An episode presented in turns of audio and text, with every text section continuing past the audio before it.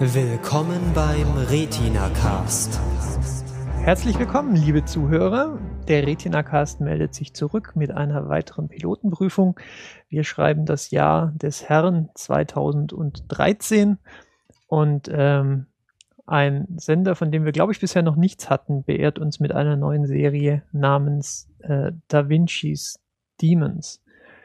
Mit mir heute äh, bei der Sendung mit dabei ist der Marcel. Hallo. Und ich bin Chef. Schön, dass ihr dabei seid. Da Vinci's Demons, worum geht's da, Marcel? Ja, es ich ist ruf, eine. Ich rufe jetzt auf, wie in der Klasse. Ja, das Problem ist, es ist nicht so eine Überraschung, wenn du mich aufrufst, weil sonst niemand da ist.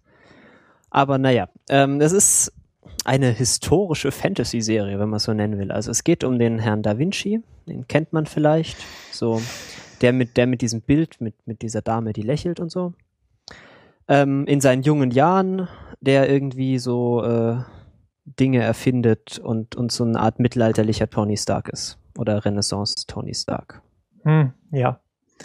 Ähm, genau, du hast, glaube ich, das Stichwort schon genannt. Es ist äh, so eine, es ist quasi eine Fantasy-Serie, die sich so, die sich so leicht äh, im geschichtlichen Kontext verortet. Ähm, und ich habe mich eigentlich gefreut auf die Serie, muss ich ehrlich sagen, weil das eigentlich genauso mein, wie soll ich sagen, meine Hausnummer ist. Äh, konzeptionell äh, auch viele Möglichkeiten, ähm, die, die, wie soll ich sagen, so die Voraussetzungen waren auch nicht schlecht. Es war ein, äh, ein TV-Netzwerk, Netzwerk, sagt man nicht, ein TV-Sender, der, ähm, der offensichtlich irgendwie jetzt selbst mal auf die Beine stellen soll. Die haben sich irgendwie starke, starke Leute dazugeholt. Das ist nämlich eine, äh, eine Kooperation mit der BBC, diese Serie. Ja, und das eigentliche Network heißt Stars. Mit Z hinten. Ja. Ja. Und die BBC-Beteiligung ähm, merkt man, glaube ich, daran zum Beispiel, dass, ähm, dass eben viele der Schauspieler äh, Engländer, Briten sind. Ähm, unter anderem auch unser Leonardo. Ähm, Der Riley, Tom Riley. Tom Riley, ja, äh, hab mal sein IMDb-Profil durchgeschaut, ist viel TV dabei. Ähm, aber einige Hörer werden uns jetzt sicher wieder auf äh, Produktionen hinweisen, die man nicht verpassen darf, in, durfte, in denen er mitgespielt hat. Also mir hat er nichts gesagt. Ähm, ist aber auch schon eine Weile, eine Weile in dem Job und ähm, ja, er ist unser Da Vinci, äh, der Da Vinci, ähm, ich sage das jetzt in Anführungszeichen, ist 25 in der Serie. Ähm, ich glaube, der Schauspieler ist wie immer etwas älter, aber äh, ja, lass uns über solche Details er ist gar nicht erst 32. anfangen. Ja. ähm, und also ich habe mir un- unheimlich viele Notizen hier gemacht auf meinem Zettel, aber irgendwie keine, keine, die jetzt so die, die Rahmenhandlung der Serie betreffen. Hast du welche?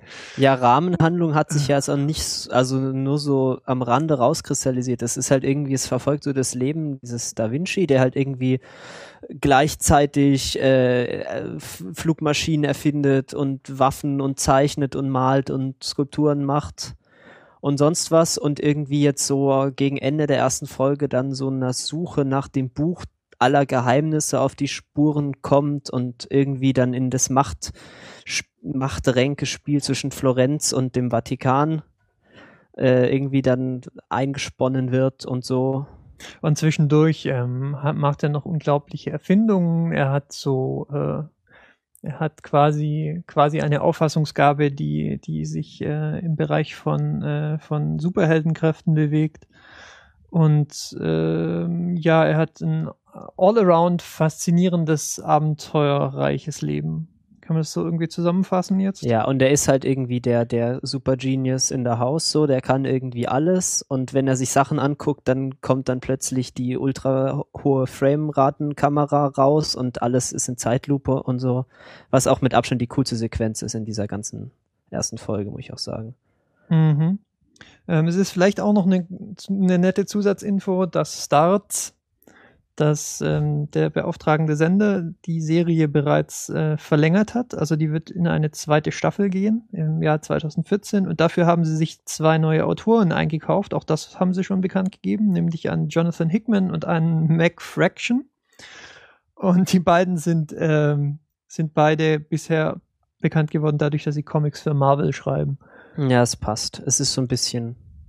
Es hat auch schon ein bisschen Superhelden-Sachen manchmal. Mhm, Ja, so ein genau. bisschen so Renaissance Iron Man passt schon ganz gut. So Womanizer und äh, kann irgendwie alles. So ist schon so ein bisschen. Erinnert schon so ein bisschen an den guten Tony, ich Ja. sagen. Aber jetzt haben wir ja außerdem noch eine Aufgabe hier ähm, für unsere Hörer ähm, zu erledigen, nämlich lohnt sich dann jetzt die Serie anzuschauen. Und ich habe eine recht dezidierte Meinung dazu, aber vielleicht möchtest du vorher doch, äh, doch auch noch mal was sagen. Ja, ich weiß nicht, ich würde gerne einfach mal meinen ersten Eindruck schildern, wenn man die Serie so anmacht. Das ist nämlich so, das ist irgendwie extrem zwiespältig. Es fängt nämlich an mit so einer CGI-Kamerafahrt, die einfach so aussieht wie so vom History Channel oder so, so richtig. Also das sieht man inzwischen, das ist eher so, nicht mal Computerspiele sehen noch so aus. Sieht irgendwie furchtbar, furchtbar aus. Ja, die, die CGI-Szenen, ähm, die es ja eigentlich durchgehend gibt, die sind alle von hm, zweifelhafter Qualität. Ja, und es ist ja nicht so, als müß, als wären sie unbedingt notwendig. Das sind halt irgendwie Kamerafahrten, da kann man etablieren, wo man ist, aber ich meinte so Serien wie Ripper Street oder so, die schaffen das auch, ohne dass es Ja, aussieht. aber wir haben halt im Gegensatz zu, zu Ripper Street, ähm, also ich ehrlich gesagt, ich weiß es gar nicht, wo wird denn Ripper Street gedreht? Also ich weiß, dass Äh, in Dublin, glaube ich, oder so. Okay, aber bei Dublin kann man vielleicht wenigstens davon ausgehen, dass sich die Architektur da vom, von, äh, von dunklen Ja, Londoner Gassen nicht zu sehr entscheidet. Ich weiß, dass, ähm, dass äh, Da Vinci's Demons, Gott, wie ich den Titel nochmal sagen muss, ähm, in Wales gedreht wird. Und das erklärt dann auch, glaube ich, den CGI-Einsatz. Ich nehme nämlich an, dass die Leute so primär vor grünen, vor grünen äh, Bettlaken stehen eigentlich. Ja, das geht eigentlich. Also wenn man, also es ist ein bisschen weiter hinten, wird noch berichtet. Also sie haben schon relativ viel Sets gebaut und ich finde, man sieht es auch, weil die Sets sind eigentlich sehr gut. Also oder zumindest relativ gut. Die sehen auch irgendwie gut aus.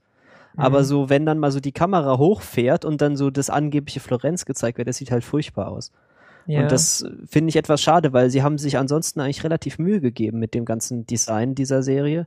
Abgesehen Mhm. davon, dass alle Leute irgendwie viel zu sauber und, äh, und geschniegelt aussehen, aber das ist ja oft so bei so Serien. Okay, dann streiche ich mal. Sieht aus wie Episode 1 auf meinem Zettel. Ja, ähm, das Outfit ist ein guter Punkt. Ähm, unser Leonardo, ähm, der, also so vom ganzen Charakter her finde ich eher so ein moderner Hallodri, anstatt irgendwie so ein Genie seiner Zeit. Äh, drückt sich auch in den Klamotten aus. Er trägt Er hat eine, Lederjacke an. er trägt einmal nicht eine Lederjacke, er trägt eine Slim-Fit-Lederjacke. Er hat ein Hemd, das praktisch offen bis zum Bauchnabel ist. Und er hat einen Boyband-Haarschnitt. Ja, und so einen richtig schicken, gepflegten Bart. hat er? Hat er? Oder habe ich gerade irgendwie einen Anfall? Also auf jedem Selbstporträt von äh, Ja, aber nicht so einen wallenden langen, sondern so einen. so ein, so ein, ja, so ein Haudegehen, so ein, so ein Fünf-Tage-Bart oder so. Ja, eben. Aber der, der sieht das ist auch ja schon kein sehr. Bart. das ist ja kein Bart, das ist eine Entschuld äh, schlechte Entschuldigung. Ja, also äh, sechs Tage gönne ich ihm. Aber, ja, ja, egal. Also äh, unser, meine Güte, ich habe jetzt gerade gegoogelt, weil ich wissen wollte, wie lang sein Bart ist und er hat halt, und es sind halt jedes Mal so Halbtotale und jedes Mal sieht man halt nicht, wo sein Hemd, also wo sein Hemd beginnt. Man sieht praktisch nur Brust auf jedem einzelnen Foto von der Google Image Search. Ah, ja, okay. Also, äh, also ich, ich muss vielleicht ganz kurz, ich muss vielleicht ganz kurz zwischen, zwischenrein noch äh, sagen, dass ich die Serie eigentlich in dem Moment nicht mochte, wo ich den Titel gesehen habe. Das, ich, ich, ich weiß wahrscheinlich, unsere Hörer sitzen jetzt alle so, äh, so kopfschüttelnd irgendwie vor den Empfangsgeräten. Und äh, es, ich muss es jetzt einfach als Disclaimer einschieben. Also Da Vinci's Demons, Genius Cannot Be Contained ist der Untertitel. Okay. Da Vinci's Demons, also das, das, also schon der Titel. Okay, Der ist also etwas ich, ich muss ausholen. Ah, nein, ist da, also Da Vinci's Demons ist ja, äh, hat, hat für mich zwei Probleme, der Titel. Erstens, es ist ein, ein schamloser Cash-In auf diese Dan Brown Da Vinci, äh, wie, wie heißt das Buch? Der Da Vinci Code. Mhm. Ähm, Aber dann wäre es ja Da Vinci's Code. Und dann der zwei, das zweite Problem, das ich habe, ist, sie haben diese ganze Idiotie halt noch mit übernommen, dem Ganzen jetzt den Titel Da Vinci zu geben. Also ich bin da vielleicht auch ein bisschen überempfindlich und, und so professionell vorbelastet oder so. Aber bitte, bitte, bitte hört auf, Leonardo da Vinci zu nennen. Der Mann heißt nicht Da Vinci. Der, der Mann heißt Leonardo und der kommt aus Vinci. Vinci ist ein Kaff, ein, ein Bauerndorf. Ich glaube, das gibt's heute noch, hat irgendwie garantiert nicht mehr als 20.000 Einwohner. Irgendwo in der Nähe von Florenz, glaube ich. Und im 15. Jahrhundert waren Nachnamen halt nicht so verbreitet und schon gar nicht verbreitet für uneheliche Söhne, wie es äh, Leonardo einer war. Und wenn ihr Leonardo als Da Vinci bezeichnet, heißt das eigentlich nur. Der Typ aus Vinci. Ja, also, also sagen wir mal so, dass dieser Robert Langdon oder wie der heißt, im Da Vinci Code ähm, Leonardo pausenlos als Da Vinci bezeichnet, heißt schon mal, wie wenig Ahnung Dan Brown von dem ganzen Zeug hat, weil schneller wird man, glaube ich, nicht aus einem historischen Seminar rausgelacht, als wenn man nicht weiß, wie die Person, mit der man sich angeblich für seine Forschung beschäftigt, heißt. Und ja. okay. Ja, ich würde jetzt gerne die Einwohnerzahl von Vinci sagen, aber leider steht sie nicht in der Wikipedia. Okay, also glaub mir, es ist ein Kaff. Und ähm, da, da Vinci's Demons, von dem ich wünschte, dass es Leonardo's Demons heißen würde. Das wäre auch ein coolerer Titel. Ja, aber dann wäre halt keine Alliteration drin und das ist, glaube ich, wichtig. Weil ich kann, ich, kann, ich kann mir so ungefähr dieses Board-Meeting vorstellen, wo der Name der Serie beschlossen wurde und Okay, also das ist meine, das ist so meine Vorbelastung, mit der ich an die Serie rangegangen bin und dafür, daher entschuldige ich mich jetzt für alle, für alle unangemessenen äh, äh, sonstigen abfälligen Kommentare, die ich noch abgeben werde in den nächsten zwei Minuten. Aber die Serie ist unglaublich albern. Und ich meine, das ist nicht auf so eine gute, lustige, wir haben eine gute Zeit. Es ist eine es ist irgendwie so auch ein bisschen guilty pleasure. Es macht Spaß, die Serie anzuschauen. Wobei ich absolut anerkenne, dass ich jetzt mittlerweile viele Menschen äh, getroffen und gelesen habe, die der Ansicht sind, dass diese Serie sehr unterhaltsam und kurzweilig und ein bisschen guilty pleasureig und so ist. Ich finde das überhaupt nicht. Ich finde die Serie total banal und albern. Und ich glaube, dass sie immer die falschen Noten trifft. Sie trifft die falschen Noten, wenn sie irgendwie, wenn sie irgendwie locker sein will und sie trifft die falschen Noten, wenn sie ernst sein will. Das sind noch die viel, viel schlimmeren Szenen. Da wird sie nämlich unheimlich pathetisch und prätentiös. Und es gibt in der Serie nichts, was, was, was, was diesen Anspruch irgendwie rechtfertigen könnte. Ja, es und ist halt Trash, das habe ich mir hier irgendwo aufgeschrieben. Diese das Serie das wäre halt toll, wenn es Trash wäre. Das ja, wäre toll, aber es ist nicht Trash. Es, es, wenn sie wenigstens so ehrlich wären und sagen würden, wir gehen jetzt, wir gehen jetzt einfach komplett, komplett in diese, ich weiß nicht, in die, in die Daft-Ecke, in die, ähm, wie sagt man, in, so in die Camp-Ecke, so, wir, wir wollen einfach nur irgendwie maximal viel Spaß haben, aber das ist ja nicht der Ansatz. Der Ansatz ist ja irgendwie, sie haben sich ja bewusst irgendwie eine historische Figur gesucht. Ja, aber woran machst du das denn fest, dass die sich so furchtbar ernst nehmen? Also es ist doch alles so over the top, das kann doch nicht also die müsste, das, da muss ja irgendwie so ein bisschen Selbstreflexion am Start gewesen sein. Das kannst du ja nicht ernsthaft so machen alles. Ja, aber dann kommt dann wieder seine Muttergeschichte in die Sache rein und dann kommt er zu, zu Julian Bashir, dem Drogen-Yoda, und dann rauchen sie zusammen Crack und dann und dann ähm, und dann kriegt er irgendwelche irgendwelche äh, philosophischen Zitate plötzlich in äh, äh, äh, erscheinen ihm dann im, in seinem inneren Geiste. Ich meine, das, das ist, das, das will doch alles so wenigstens ein kleines bisschen ernst genommen werden. Ja, wenn das Ganze jetzt nur irgendwie aus aus Da Vinci erfindet Fluggeräte äh, in der ersten Folge. Ach ja, das ist noch so ein weiterer Punkt. Ähm, aber um den Satz noch zu Ende bringen, also wenn das Ganze jetzt nur irgendwie darum ginge, was, was, äh, was Leonardo für ein, für ein unglaubliches äh, Superhelden-Genie wäre, dann würde ich gegen die Serie überhaupt nichts sagen. Das ist dann irgendwie, ja, äh, lustig, aber sie versuchen ja dann auch noch immer, immer so die, die politischen, die politischen Verwicklungen der, der Zeit ähm, in Italien rüberzubringen. Ja, die Medici spielen eine wichtige Rolle, ganz offensichtlich. Du hast es schon angesprochen, es wird wahrscheinlich irgendwie so Diplomatie geben und all das. Aber das ist es, also das ist es ja nicht. Und ja, und dann kommt Pacing plötzlich der, dieser, der, der Po, der Papst mit irgendwie einem nackten Jungen, so, so in, in, in der riesigen Badewanne. Ja, das fand ich eine gute Szene. Ja, das war, so, das war komplett unmotiviert. Ja. Das ist einfach so passiert und mir war einfach komplett unklar, was das jetzt soll, einfach. Ja.